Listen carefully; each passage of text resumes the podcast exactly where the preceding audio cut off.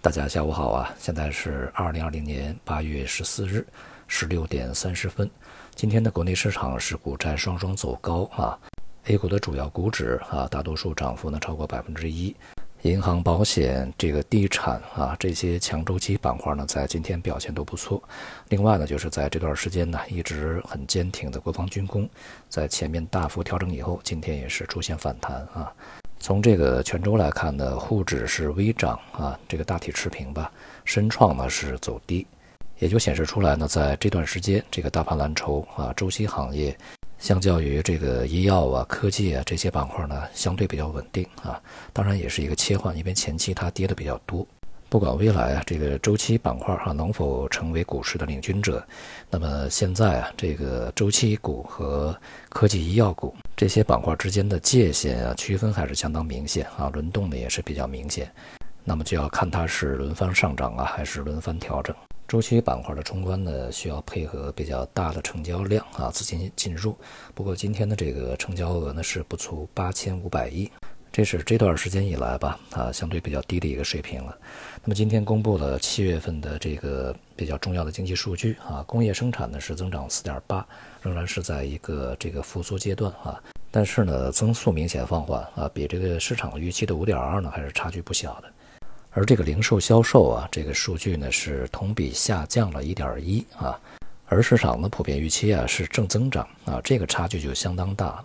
这也就意味着呢，在我们这个疫情以后的经济复苏过程中，率先发力的这个生产端呢，它的增速已经开始放缓，而这个需求端啊，消费呢迟迟是没有能够回来，仍然是一个负增长状态啊。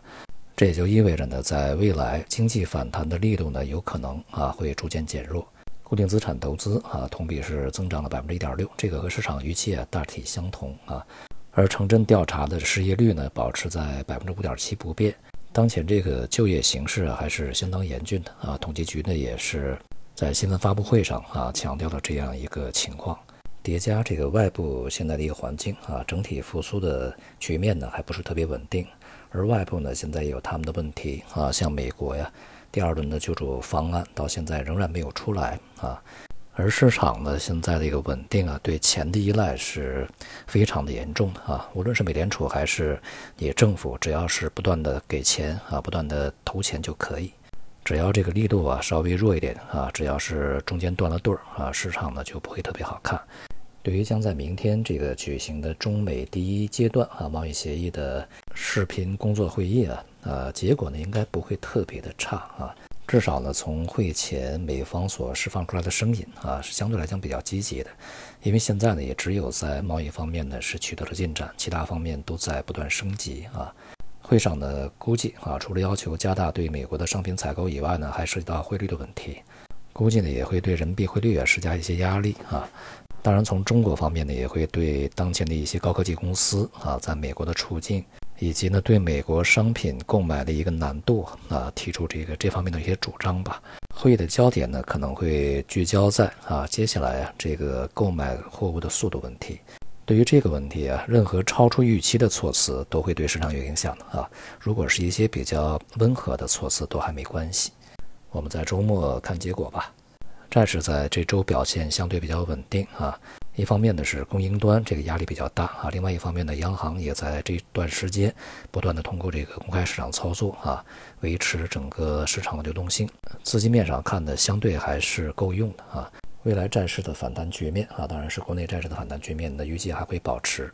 大宗商品在今天是这个涨跌互现啊，呃，整体是一个调整状态，波动并不是特别大。除了这个贵金属以外啊，贵金属在这段时间波动率是相当高的。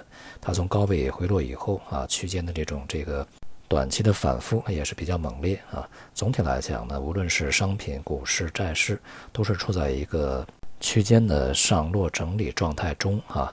这种状态呢，预计还会继续啊，这个贯穿八月份剩余的一段时间。所以呢，我们说这个八月份啊，应该是整个市场的一个调整月。机会呢分散在各个板块啊，也是阶段性的出现，整体性呢差一些啊。而中期的大方向呢，需要等候这个调整结束以后啊，市场明确的给出。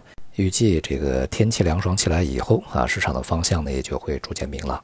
好，今天就到这里，谢谢大家。